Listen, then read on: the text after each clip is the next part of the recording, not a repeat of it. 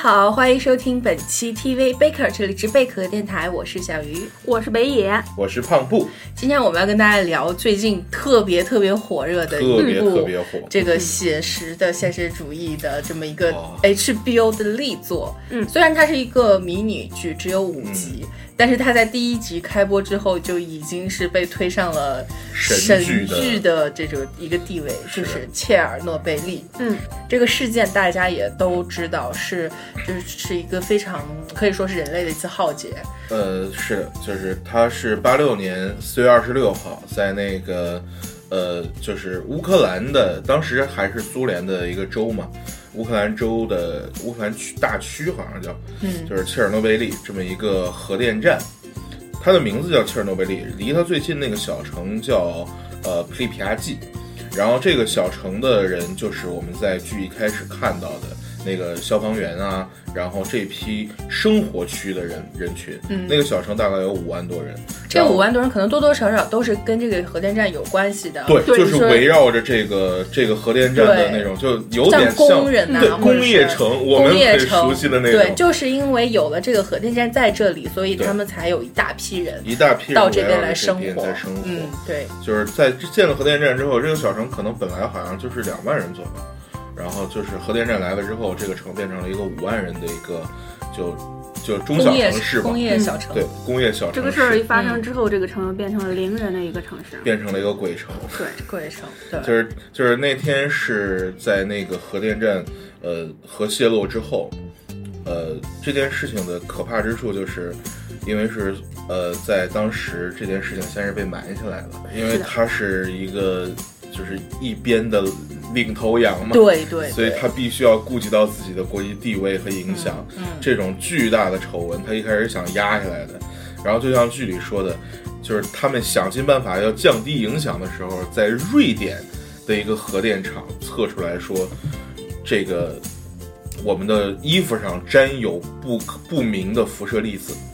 嗯然后经过化验之后，说这个粒子应该是苏联那边的技术，嗯，然后这件事情才捅出来。对。就很可挺可笑，但是又很可怕的一个现实。最可怕的是，这个就是当这个世界事事件公之于众的时候，它已经爆炸发生了一一天多了，两天是两天三后才知道三十个小时还是对，就两天后就是瑞典那边测出来的，然后大家才知道这件事儿，就是差不多那个这个时间段吧。然后再往后就是大苏联给出一个比较公开的处理意嗯见，比如说迁就是撤撤普里皮亚季的人的时候，嗯其实已经是两天之后的事儿了。嗯然后七天之后，整个地区才陆续走完。嗯所以这个事件之后，就是死死死亡人数直接死亡人数，当天在就是包括那些呃，就是那个叫什么消防员，嗯，就大概三十多人，但是后期因为这件事情陆续的呃，就是患癌症嗯等的大概将近十万人，嗯，然后包括后来的出现新生儿的畸形畸形，嗯然后包括就是新生儿就直接是死胎的，嗯就各种各样的问题。对。就觉得这个剧它的一个很好的点在于说，它其实是因为它是一部面对大众的剧嘛，对它里面用很多很就是直直面大众的方式告诉你这件事情它到底有多大的危害。就嗯比如说我们借科学家之呃就是他的这个视角，其实他就是说这个你三天之后会怎么样，五天之后怎么样，然后接下来我们就看到那个消防员他两天一个样，三天一个样，是的，是就是是特别的直观。当你没有去了解过这件事情，你也不知道所谓的核辐射是到底是多么可怕的一件事情的时候，你在看它真的是特别震撼的一个。其实这个事情就是每当大灾就是一次人性的考验，是的，就是它其实是这一块儿做的特别有意思。然后其实我其实还挺期待后面的，因为第三集结尾的时候，他们开始提到后续的要派出五十到七十万的清理人，然后其实这一批人也特别的惨。嗯，呃，先剧透啊，这就算剧透。哎，是现现实已经为剧集对，剧透现实都知道这了其实我们就是知道这件事情，对，呃，两万人直接死了，嗯，然后二十万人后续患癌症，对，就像那个科学家说的，就是他就是被逼急了，直接说你跟我都活不了五对，年。当时那个他的头儿就瘫坐在那儿半晌，对电话都不接。对副总理啊，英国的副总 理直接说你没几年命了，你一旦进入到这个区域，你就会受到影响，是然后你的寿接下来的寿命只不过是在倒计时而已。我刚刚嗯一瞬间就想说，这个夜王在这个切尔诺贝利面前弱爆了。 因为夜王是有形的呀。对，就《切尔诺贝利》这个片子的恐怖之处就在于他，他所面对的敌人永远是一个无形的，嗯，然后就无所无畏。而且你想，夜王过来灭人类，走了八季呢， 这切尔诺贝利只需要一下，啪一下，对一团耀眼的火光，对啊就冲天而起，特别漂亮，但是又致命。这个对这个效率是多么的我高们啊！几乎可以肯定，跟灭霸这打个响指一样。这个剧里面出现的百分之九十的这些角色都是嗯活不，都是要领领便当的。肯定的，是肯的定的，对。对，哎，其实这个就是刚才在聊聊了半天，就就这这个剧真的是没有办法让你很欢快的聊起来，呃你没有办法你聊聊就真的觉得就不想说话了。 对，就是对，就给大家插播一下，刚刚就是我在补这个剧的第三集的时候，嗯正好在吃饭，然后看到一段的时候，小鱼就说：“别吃饭了。”把你的饭放当下时，的我就惊恐的放下了筷子，然后就是那个消防员最后的那个那个样子，嗯，对 真的是但 是震撼那个是复原的，因为我见过那个消防员的照片，嗯，就就是那个样子。对啊就现实中真的是有一个消防员跟他的妻子有这段故事。对，就是这个剧的一个呃。Base on 的一个原著好像就是这个对消防员呃妻子的有一个回忆录，还一个什么样的他文他本？参考了很多，就对，是嗯就是这个也是他的一个文本。是是，所以是他在最初这个剧，我呃，我们去看的时候，他是先在带入这个消防员家庭的这么一个视角，嗯嗯就包括他在一无所知的情况下冲到了最前面，看到了在地上的石石墨石墨，我靠，是发着光的，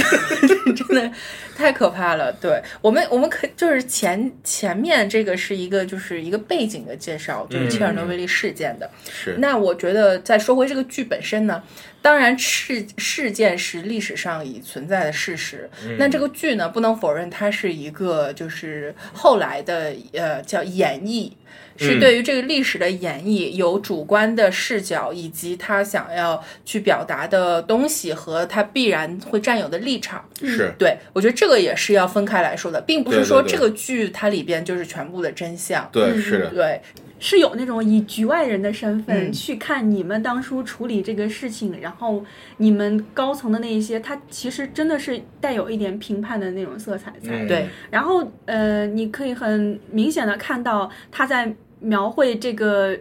就是上层和下层、底层的这个他的对那个比对比，他的那种情绪是完全不一样、不一样的。我我我是觉得他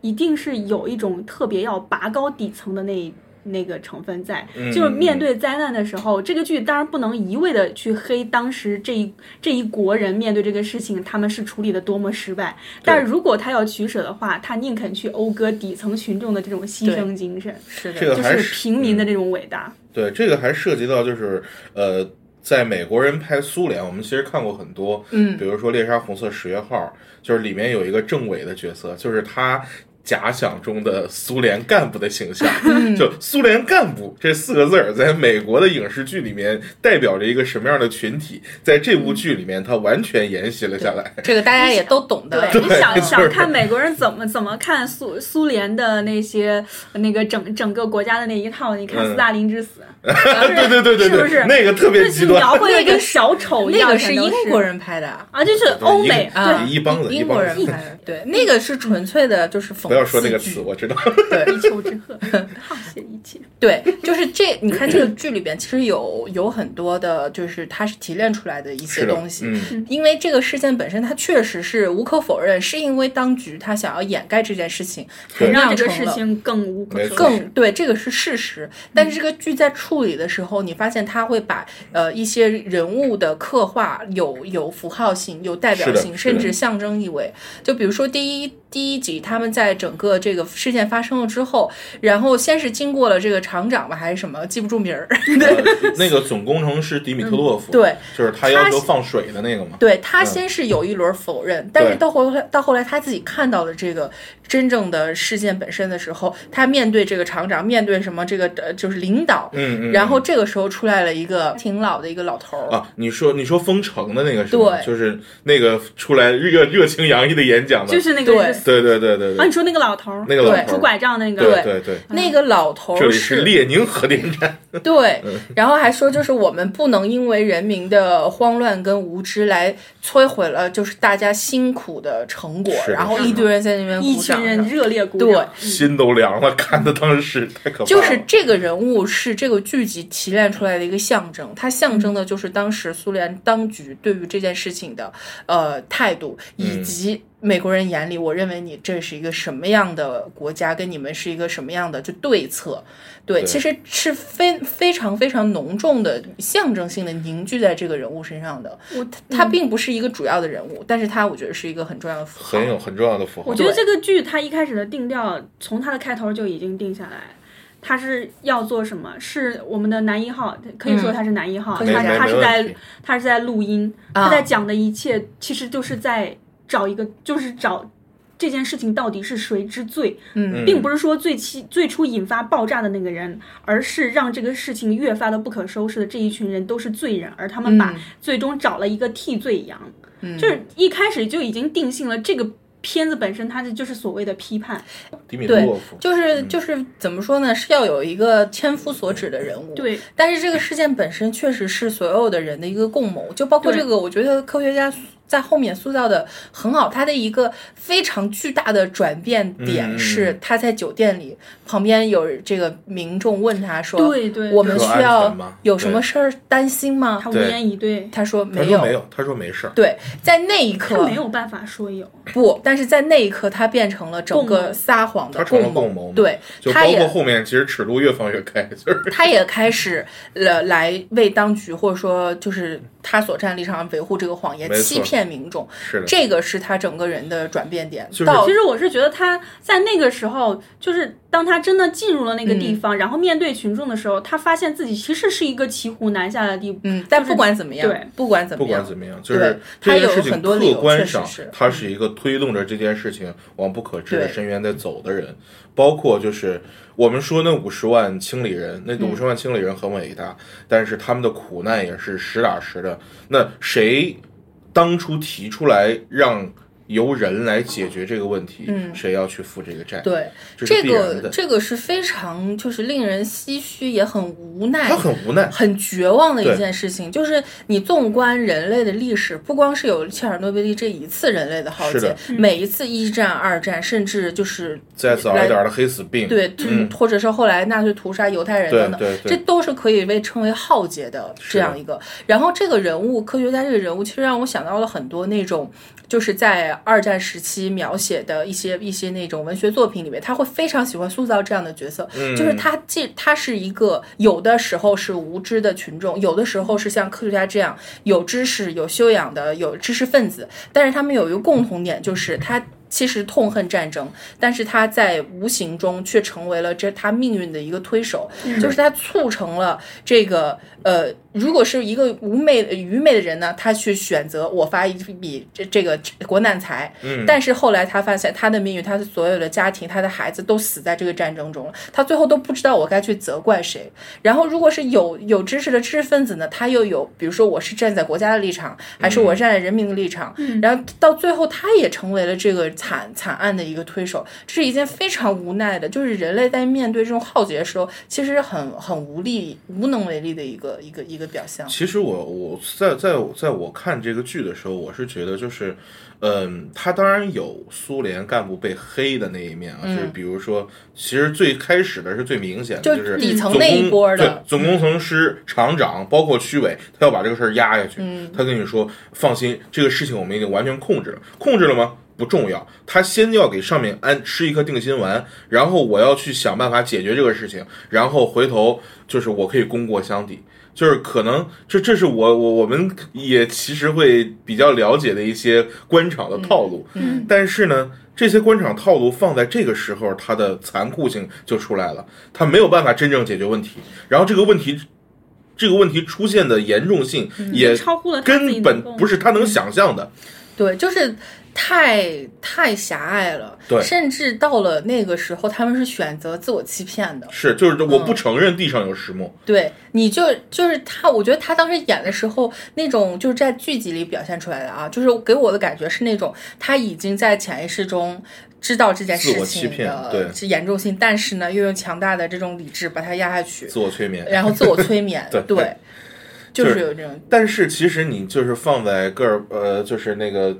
他最高层的那个会议上的时候，就是他们当然有着自己愚昧的一面，因为他们不懂这个东西，这个事儿到底有多严重，他们没有概念。然后直到他说这个相当于广岛的四四百倍，嗯，然后这帮人啊，那我们怎么办？因为就是放在他们的立场上的时候，其实很多事情好像已经不是非黑即白的那么简单，就他们开始考虑一些国家的，就是全盘的东西啊，然后国际地位的东西啊，然后你又没法指责说你们。到底该把哪个放在前面？因为我们大家的价值观体系都不一样，我没有办法说我这一套会比你的更高级。但是当他去牺牲掉那么多东西，包括像科学家，当他用五十万人可能的死亡去换取几千万人可能的死亡的时候，我们也没有办法说他他做出的选择是对是错，但是每个人都是罪人。嗯，就是这这是一个非常无情的逻辑。对。然后我就想到一部那个纪录片，就叫《浩劫》，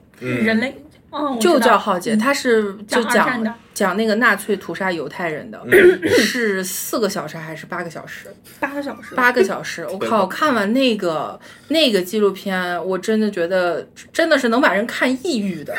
就像这个切尔诺贝利，每次看一看，它因为它一集是一个小时，对，每次中间都要停一下。干点别干的，点别的，不然真的就是太抑郁了，太压抑了，就是那种人人间地狱。一一方面是那个惨惨象，人是间地狱的惨象。你再看到那一些，就是他们第一批冲到医院里那一些，就是消防员也好，或者说病人也好，他们在医院，然后护士把他们的衣服一个一一堆一堆的扔在那里，然后就是每每一个人身上在冒的这种不明的东西，嗯嗯烧伤对，就是那种感觉，而且是就是一个无形的杀手，就核辐射，对然后在一边那个政客那边拼命的演示这种人间百态、人性的各种侧面都表现出来的时候，你再看到这种景象，我觉得我再回头再看。但丁写的《地狱》，我觉得太美好 了，就他至少还分层的，他还给对你对讲对讲讲是非对策，讲你是因为做做了什么你才受罚的。但是嗯你在这个人类的惨案，这种切尔诺贝利也好，对，是你是无辜的，你是是一个无辜坏的人、好人都对无所谓，他是一视同仁的。他已经没有是非，没有对错，嗯是就是 无差别。无差别嗯的，太惨了，就是我觉得这，呃，我可能想的更狭隘一点，就是我看的时候就会想到，我们去看一些超级英雄片或者是一些大片的时候，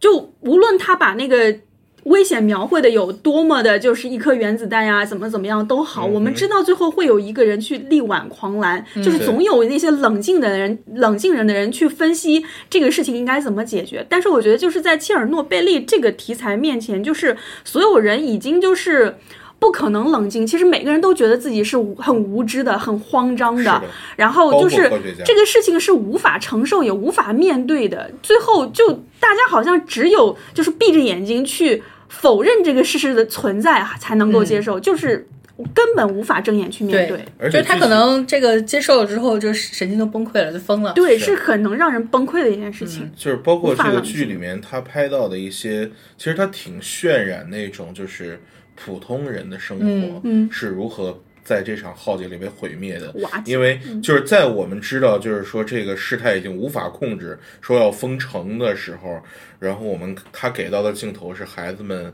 在早上要去上学，学，嗯，然后这个呃，包括母母亲啊什么的，就是大家在聊说说消防员说在医院怎么样，就他给的是一幅非常日常的景象，但我们知道所有这一切会在随后土崩瓦解，嗯，就就就那个那个那个时候真的感感觉心里哇凉哇凉，对，真的是能把人看抑郁。真的看抑郁，嗯就是因为因为那个生活景象我们太熟悉了，嗯就是那是那就是我们的日常嘛，就是那我们的日常生活是如何被剥夺的 脆弱，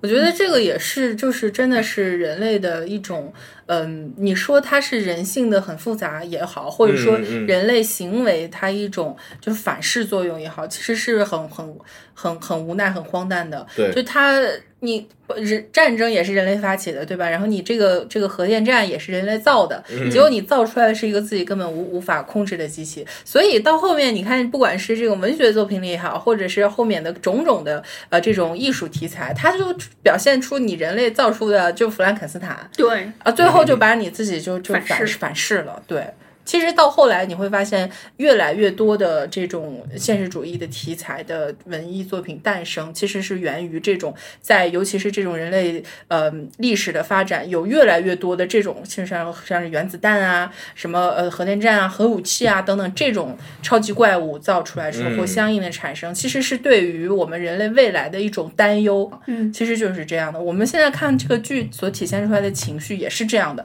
就觉得，嗯，其实到到了一个两难的境地，你是发展呢，还是还是 不不发展呢？对对对吧？对都会有问题。就是它它导致的其实直接就是后来会有一批类似于其实是有反制意味的东西嘛，对，就当是当它爆发的时候，就会有牺牲者。对对，对然后这个剧里边其实描写了很多的这种像是殉道者一样的殉道者嗯人物，对，这个是一个不同的人群，跟我们刚才说的领导和民众、嗯无知的民众不一样，他对们是殉道者。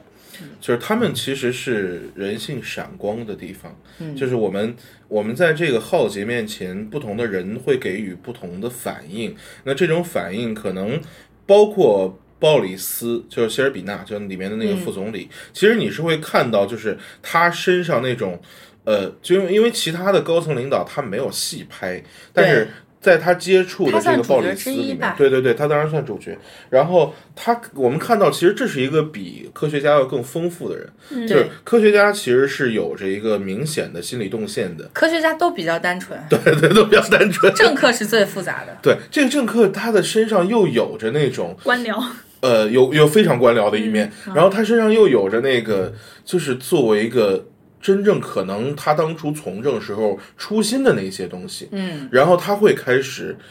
在不经意间去问说：“你觉得会造成什么样的伤害呢？”当然也会有自私的说：“那我们能活几年呢？”就嗯这个必然的嗯就这 这这也是人之常情嘛。然后他，但是他就是会开始慢慢的听从科学家的一些意见，甚至有一些宠溺式的，就是你想干点什么，我可以帮你冒个险。嗯，科学家后后来也这个就做的放弃治疗了 呀。就是你看看前面他对于这一些在大官面前他是还是有点害怕的，对，但是后来直接敢怼，直接干对，脆敢怼最高 发的。现你们这帮什么玩意儿？对，就是他，他已经就已经已经真的是放弃治疗对了，对对，放弃治疗停止了吃药了。我我有多久？ 我反正没大家多都久，五 年，都对都五年。 你有五年，我有五对年，大家底都牌五一样年，对对，而且是就是现在这个事情已经是到这种程度了，你当局其实你没有能力去把它力挽狂澜了，是的，就对是你还要指望我来把这件事情给你解决，对，所以后来就标了，对，嗯后 来就标了。然后，包括其实他拍的小鱼说的《殉道者》，可能更多的是来自于底层的底这种层工人，呃嗯工人，然后呃，就是包括煤矿工人，还有核电站本身的那三个志愿者，嗯，就是这这这是完全。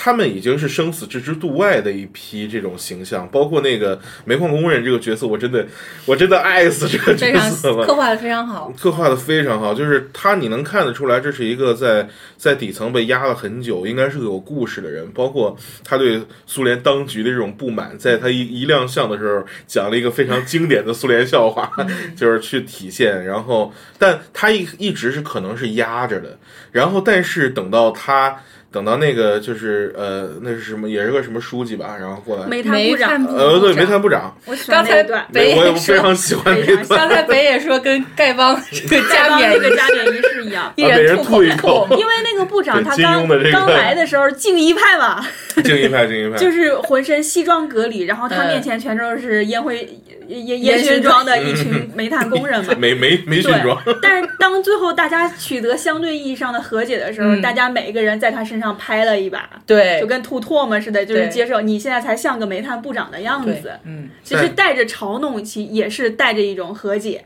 也我其实理解的也不嗯全是和解，当然他是有煤炭部长，就是整个的气势被压下来，他的他发现自己的一些呃龌龊的东西，嗯对然你后官僚的这一套在这儿是不管用的。然后对但是同时，如果这帮人不是去送死，他们也不敢这么干。嗯因为其实你你这这是很是的简单的一个逻辑，就是我我马上要死了，我明知道切尔诺贝利是个什么地方，OK 我去，但是从现在开始你也是要看我的脸色，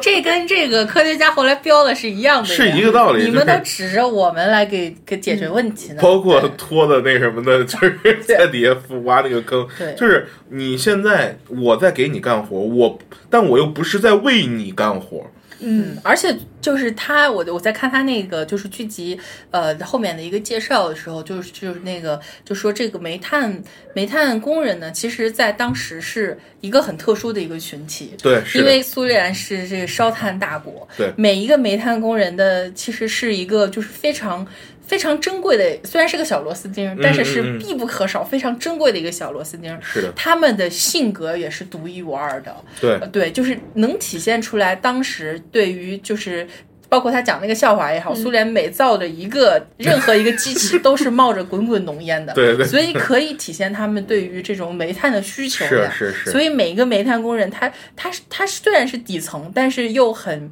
就是应该是知道很拽，很拽，哎，对这个形容好，就很对嗯拽，就是这样的，对科，学家不是问说，是每个煤炭工人都跟他一样吗？那都这样， 都这样。对，这个是一个，对，其实就是这些，但是它其实是还是有美化的，因为嗯我、我其实觉得他如果是呃，就是说是明知道要去送死，我觉得其实是走一批留一批会比较合理。但是当然他一起走的时候，每个人去、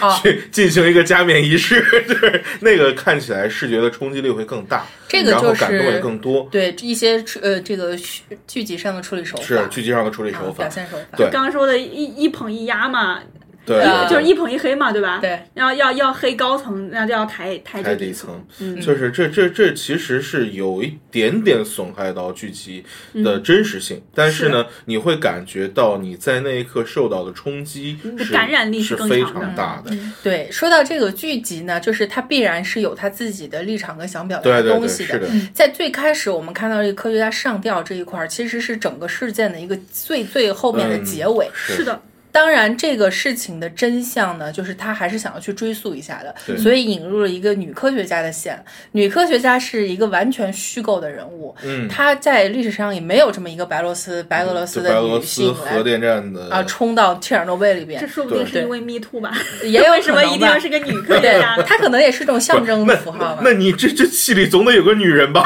对啊，就是象征这个这女但女是性从事件本身来说，它可能嗯真的是更偏男、男性化的。你呃，说那当然，只是啊这，那当核然电站工人啊，然后领导啊，这对。那这个就是剧集的处理手法了，剧对集处吧所理？以说是 Me Too 嗯的那个必要性嘛，是吧编？剧写进去的啊，然后这个人物呢，又后期又承担非常重要的来这个呃挖掘事件真相是本身的一个作用。对，然后这个是一个。那么其实这个剧我们它最大的一个看头，也就是我们在一点点的来追溯这件事情到底真相是怎么样。可能这个真相未必是它表现的这样，但是是这确实它是一个剧很大的一个目的。就我觉得就是这个剧它的一条呃一条主线当然是如何去处理这个大灾难嘛，嗯，这个其实是我觉得到目前为止它处理的非常漂亮的一条线。那其实放在现在我们去倒推结果的话，就我们能看到的现在，因为我们已经知道这件事情最后的结论啊、承担责任的人是谁，那我们看到的就是 OK，那核电站的操作失误，嗯，就这到目前为止这都是这个某百科上的官方解释，不要相信某百科，真的太不靠谱了。 OK，就是这到目前为止，这是一个官方解释，嗯，但是可能会有各种各样的呃外面的一些这个说法，那这些说法有可能会在剧里面就是成为女科学家最后挖出来的一条线，嗯，但是但是。但说实在话，就是这件事情背后到底是什么造成的这一切，在解决问题的时候，我们已经看得清清楚楚。嗯，就是这个这个老大国家的这么一批人，对然后这么一批就是他们的工作方式和态度。哎，北野，你觉得这个剧最大的一个优点是什么？ 呃，当然我我我先就是再说一下刚刚所说的，就是我们说这个剧集本身的这个真实性的问题，嗯因为它是以一个录音开头的嘛，科学家录完音之后就自杀了，但是所以你可以把整个剧去看作，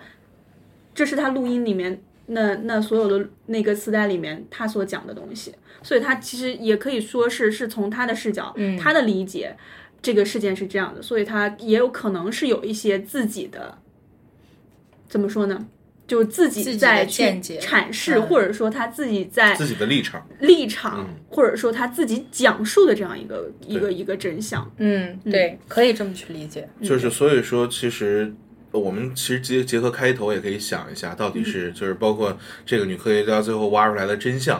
啊、会厉害到什么程度？你就从她开头这个上吊自杀，包括其实我们看到开头的时候，同样是有 KGB 的人在跟踪她，在嗯监视她，已经两年了，然后还有人在跟踪她、监视她，然后同时他又把自己录下来的录音和稿子藏到了一个地方，也就意味着这件事情是有人要知道真相的。嗯，所以说这背后的一个感觉是一个很大的局，那就在这儿是拭目以待，看他后来对自己会对怎么对，拍其实这还对挺，但是刚刚北野说到的，就是他在怎么去表现这个事件的恐怖性来说，嗯我觉得这个剧做的也是挺挺卓越的。就虽然它，我觉得另外一个很很好的一个点在于，它是一个非常写实的剧，对那种恐怖感其实是这个事件本身所具有的，对就你不需要进行描摹或者渲染，它的恐怖就在那里。对你只需要它，你一个镜头拍过去，它是一个空城，对一个鸟落下来，或者一个死亡的路，你这种恐惧感就、就足够让你汗毛倒立了。嗯因为他是永远面临的是一个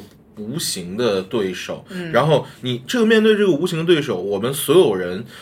就是在个人的知识认知上都不会觉得这是一个我有办法去克服的人，因为我们没有人会知道面对这样的灾难我该怎么办。对，而且另一方面来说，他对于那种就是我们刚刚提到的底层的殉道者也好，他嗯也没有说过多的去渲染个人的英雄主义，是的，他那一个，比如说最最经典的一个场景，他们就说要有三个工人去下面去修那个水箱还是什么的，然后嗯有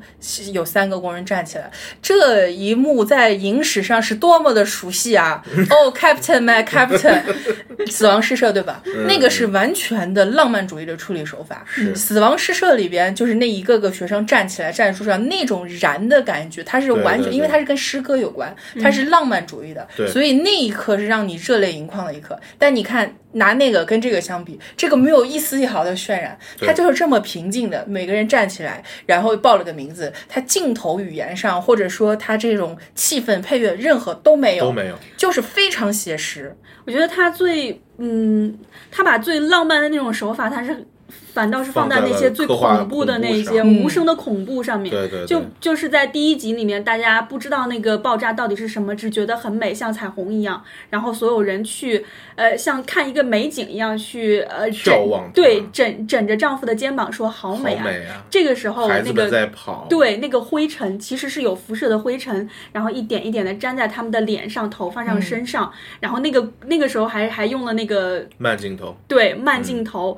然后你给了一个特别朦胧的光，对对对，他就是用这种浪漫的手法，因为在场的人并不知道他们所面临的是怎么样一副但是观众知道，对，所以这个你就觉得很可怕。 浪漫的场景会让你觉得非常非常的恐怖。我们在上帝视角，然后被吓得半死，对，还有就是刚刚说到那三个恐呃那三个工人去那个下到地下，下到地，下去去去关还是开那个水龙头的时候，嗯那个嗯开闸的时候，那一段因为是没有，因为他们不能讲话，嗯然后又很黑暗，但是也没有，应该是也没有什么音乐。这个片子里面音响用的比音音乐多，那个嗯时候可能用的是一种比较低沉压抑的一个、那个那个音响的声音，然后一那个音效，然后就也没有台词，然后也是一个黑的。呃，一个很黑的一个环境，然后就是那那一段镜头让我感觉到他把那种就是刚开始他们的灯也坏掉了，然后嗯大家就是那种惊恐，你看不到他的面孔，因为他们都戴着面具，也听不到声音，但是就是这个剧就把那种氛围。真的是营造的特别的恐怖，对你能感受到他们那一刻非常绝望的那种，就是对灯也没有了，然后还在一个满是辐射的地方，可能出也出不去，嗯只有一条路下去。我觉得仿那佛个时候嗯就在那个一个一个恶魔的嘴里，你再对往对对更深是处的走，就对那种气氛其实很像就是克苏鲁的那种那种气氛，嗯就是他的那种恐惧是描写恐惧本身的，是的不是一个具体的具体的意象。克苏鲁只不过是一个，就是它是一个，就是你可以能描述的一个东西，但是它更更更去描述的是就是恐惧以及人类对未知事物的恐惧的本身。就是有很多，我觉得那个书里边有很多类似于刚才北野形容这一场戏，就是一个人在暗无天日的隧道里一直走走走，一直往下走，然后周边是要么黏糊的，嗯嗯要么臭了吧唧的， 要么什么的，就是一个无无边的隧道。其实就也很像，就是这三个工人在底下，他最开始下去的时候，就是你看到他们那种颤抖的脚，对第一脚伸到水里对边是一个怎样的状态？对他对就是明知道自己去送死，但是第一脚踏进去的时候还是犹豫的，还是恐惧的，嗯那脚是要颤抖的。是的，嗯是的，嗯，真的就是太太可怕了。但是其实更多的时候是呃像这种呃集中的一个封闭的场景去营造这种恐怖感的，其实还是比较少。更多的时候，我觉得它是通过一种时间的流逝，在就是有一些比较可见的那种人体上的反应变化对、嗯这种变化，还有这个呃辐射的蔓延的这个程度来给你讲这个事情到底有多严重，嗯因为它本身是它就是一按照时间顺序来的，嘛，好像有一个时钟放在那里，哦就一点一点，你听到有沙漏的那个声音，然后哇第一太形天象了，对你对第一天你的身体的皮肤是什么样的，第二天是什么样子，是而且他那个镜头不移 开的，嗯不对，非常的写对实。对嗯当时我的眼睛已经闭上了，但是他那个镜头就是不动，就是要让你看清楚他的脸上是什什么样嗯子的，而且你刚刚看到他昨天的样子。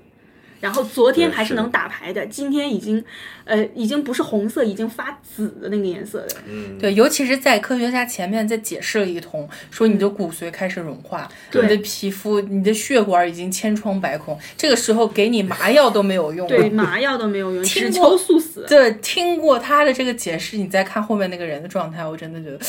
啊这个剧的化妆是真的好，嗯对，对就是化妆非常是好，包括他那个每一个，因为这些都是要么美国人，要么英国演员，但是他们对演对的对这种就是俄罗斯人，每个人都是要有带很重的妆的，嗯包括脸上的有一些就是老龄化的妆，一些发型什么的，化是妆的化妆特别好，这也没是错写实，嗯这这还是后面，呃，就是过了几天之后溃烂的状况。第嗯一集里面其实也有，就刚开始的几个人还不知道事情有多严摸了石重，墨然那后个人啊，对，呃摸了石墨的，还有就是他们往那个反应堆出事儿那个反应堆跑那几个人，其中有一个不是给大家挡着门嘛，嗯，嗯，结果你就看那个那个血已经不是血了，应该是就是整个脓，然后就是在他的那个腰腰侧，然后就是很迅速的成了一片血红。对，一片暗红色。然后那个时候，那是我第一次感觉到这个事情有多么恐怖。而且那一个工人还有就是整个手都烂掉了，对对对就是这种，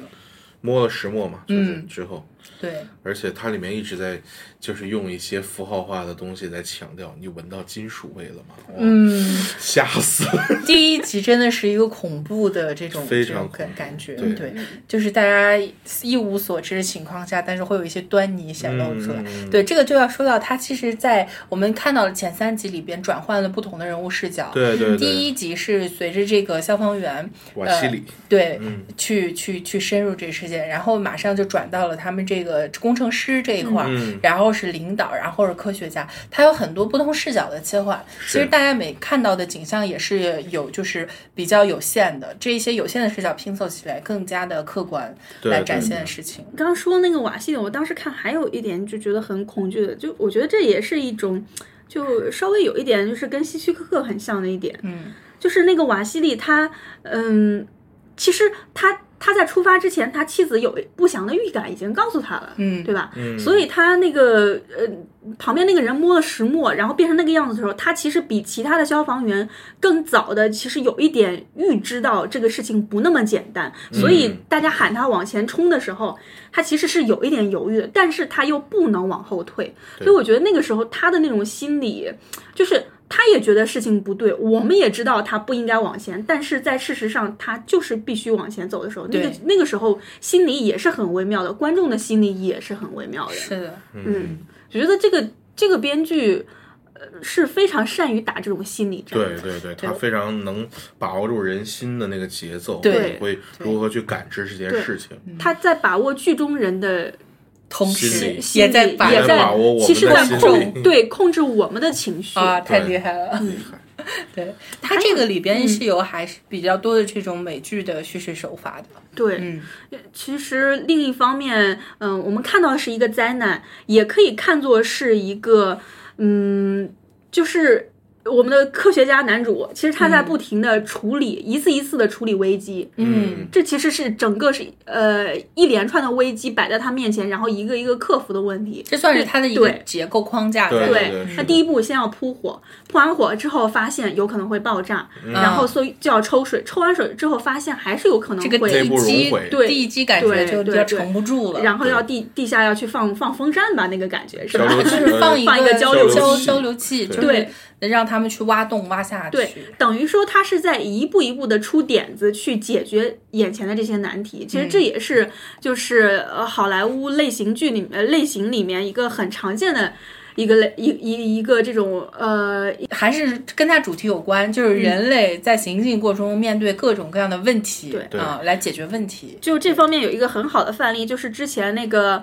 呃呃，敦刻尔克。当时不是诺兰就是跟大家说，我这个片子有借鉴的，其中一个就是《恐惧的代价》嘛。嗯。然后，《恐惧的代价》它其实讲的就是一个很，呃，就是小型的切尔诺贝利的这种感觉，就是它对是，呃，车上。呃，那灌着个油对，嗯等于说是跟油一样，就是呃易易燃易易燃爆炸的的一嗯车东西，只要稍微的一点点颠簸，它就会爆炸，但是对它要把载着这一车易燃易爆炸的东西到呃可能十几公里、几十公里以外的一个地方去扑火，嗯但是它在路上会遇到各种各样的艰艰险阻碍，呃，导致它这个车有可能会爆炸，所以它要一步一步的排险。其实我觉得这个切尔诺贝利很也像是对，很像也是在一步对一步的挺像排的险。北野举的这个例子绝佳。我非是常好我去年是在北野的推荐下，我在上海电影节看了这个《恐惧的代价》，我靠，太牛逼了，就太好看了！这个这个片子，它好像是同时获了金棕榈跟金熊，嗯哇，好像是，就是它而且我记得它好像是个处女座，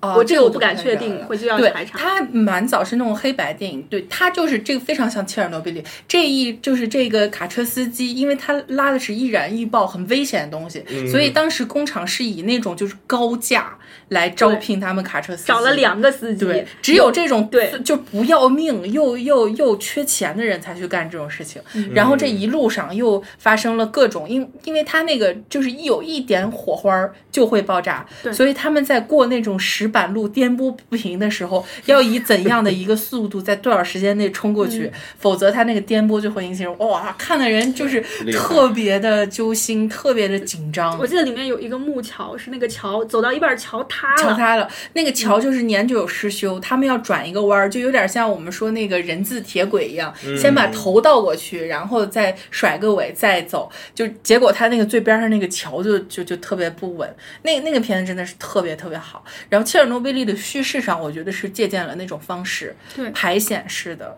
嗯，他的剧美剧的这种塑造上也是也是很成功的。对，而且他很多时候你你你是很能发现这个编剧是有很高超的这种呃传统类型片儿的这种技艺的，嗯就比如说那个他讲这个其实这个城里的人撤离了。他没有直接讲撤离，他讲的是一个好像是一个车子在路边抛锚了，啊，摩一托对车儿情侣在对那边抛锚了，所以这个人在地下修车，修车的时候抬眼望望见前面一辆车过去，然后没没放在心上，结果又一辆过去，又一辆过去，然后这个镜头慢慢的往上升，你才看到是一大队车，嗯，那我觉得都在是这个导演厉害呀、对就是他的这个影像语言上是是很讲究的，对他是这在这一块是借用了这个年轻女孩的一个视角，嗯他在这个里边很很注意视角的切换，嗯我。觉得蛮蛮厉害的，你刚刚小玉不还说到说，呃，在这个大灾难面前，他其实给了很多日常的那种生活场景嘛，就在这嗯大个空城对都对是这种空镜， 还有就是那个呃那个撤离的时候，从那个车窗外，你有没有看到就是有一条狗？有一条。狗哦，那条对狗你会想到说，肯定这个时候大家都是带的就是随身最重要的细软儿，对，然后很多东西来不及带走，可能然后就他们宠家物里就的狗、猫对啊，然后一切可能有一些老年人可能都走不了，嗯就是重病的或者怎么样的。就是你可以想象，这些人走了之后留下的这个空城里面，每一个家里面放着哪些东西？电视机带不走，狗带不走，还有怎么吃样，掉吃了对一半儿的对对饭，这些都是给你剩下来去脑补的东西。哎是的，我我你北野刚才说，我想到他们这个可能是，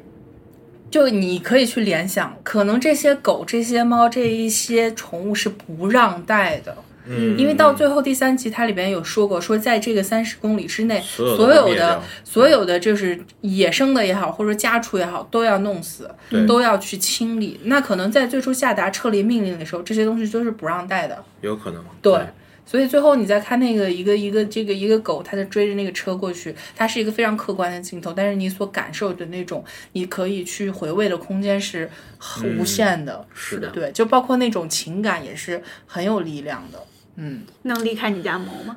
那 必须得蹦着。 虽然说它这个空运都要多花钱，哎，真的就是这个剧怎么说呢？它从一个现实意义上也是。能够让我们看到了，因为我们都不是生活在那个年代的，是我们对于那个事事件也所知甚少。它能够在一个这种多元的视角下来，尽量的去还原那个时候。虽然带着他主观的立场跟他想表达的东西，它也是一个这种呃，就是剧集的嘛，它必然的会有编剧的一些呃，就是修改或者说一些新增的东西进去。是的，但是还是比较有意义的，能够让我们看到人类在面对这种浩劫的时候，这种无力感，以及就是所谓的人间地狱，嗯，还是要抽离出你这现在幸福平静的生活来看一看这种以史为鉴的东西，我觉得是很有对，意义就的。是再出这种事情的时候，他所有剧中展示的问题是否还会重演？嗯，就我们看完会问一下自己，然后，哎，就不想说话。 嗯对，而且真的是人类的想象力是很有限的。对你像你在最初发明出来这种核电站或者说这种东西的时候，你是没有想到会有这种反噬作用的。是的，对，其实任何也是，环境也是，战争也是，对，是都是你真正有一天的时候，你会发现你是挺傻逼的， 是没有任何办法。对，嗯是的，对，所以我们就聊抑郁了，可聊还抑郁了，行还有两集呢。 绝对治愈系的神剧。我至于虽然这个剧它，我觉得还目前存在一些烂尾的可能吧。有有有，对，他主要嗯是被被全游伤伤大嗯，了。没有，它其实有我倒不觉烂得烂尾风险，就在于说它最后会怎么去处理那个哦原因，它会把它给对，抬到一个什么高度吧，这个事情。我现在是在看到最后一集之前，我都都觉得这个剧有烂尾的。嗯一个审嗯我慎觉的态得，度，我觉得大家不要不用不用有这重担心啊是吗，因为这是一个迷你剧。嗯，这个迷你嗯剧嗯跟就是我们平常看全游，是因为它是一季一季的拍嘛。嗯但是迷你剧这种，就是你你只要过了 pilot 是吧？嗯对对对，我不知道拍迷你剧有没有 pilot，应该还是有的。就是迷你剧它是一个事先已经完成了，相当于是五集的一个电影，它不存在这个问五题。个小时的电影。对对我，所以我也非常感谢，就是这个我们这个年代，就是美剧在一个飞速发展，就是品质就是越来越高的一个年代，而且迷你剧是越来越多，这种形式。它代表着就会有剧集会有更广阔的这个展现的空间，因嗯为它就是容量可能那么小的，呃，然后也呃就它是哦我事换换个说法，事先拍完的，这样说，对它不像是像全游那种剧一季一季播完，它有观众的影响，有受众的对对对影响是的等等的。就是嗯，最初呃，就是那种一季一季的剧的时候，它的受众更多更多是就是呃公共台，那个时候是公共台称霸嘛，然后这种很长寿的剧，然后面对的观众可能群观众群也会更固定，就是什么类型的什么类型的，或者是更大众一点的。对，但是到了迷你剧的时候，因为它体量小，所以它就呃可以在题材上有你什么都可以，嗯，就呃不所受限制了。对对对，所以这个东西可以是呃娱乐的，也可以是历史反思的。这也是嗯我觉得现在为什么大家看到的剧越来越好的原因，就在于这里，就是嗯因为迷你剧越来越多了，大家不再受这个预定，就是你要这一季拍得好，收视率高，你才可能会有下续一订下一嗯季下一季，这样导致大家就会束手束脚的去取悦观众。但是迷你剧它本身会更带有更多的就是创作者本身他的一种艺术追求。嗯嗯，哎，北野不愧是对剧集了解颇深，果然这个见地要比我们更加深远。确确实是这样的所以我觉得这个剧嗯不会烂尾的，因为它是一个电影，它不是，就是它是按照电影的拍法来，只不过分成了五段。嗯对这对，我其实对他唯一的担心就是嗯他会黑的太酷，就是怕他有失偏颇，是啊，对对，只要他能够保持一个相对客观的，对吧？对那我们也不是说这种要要要靠你这个剧来知道历史。如果对你对真的很渴求这段历史的话，你要自己去要用这种更加严肃的、更加就是全面的资料来进行这个了解，而不嗯是单单靠一个剧。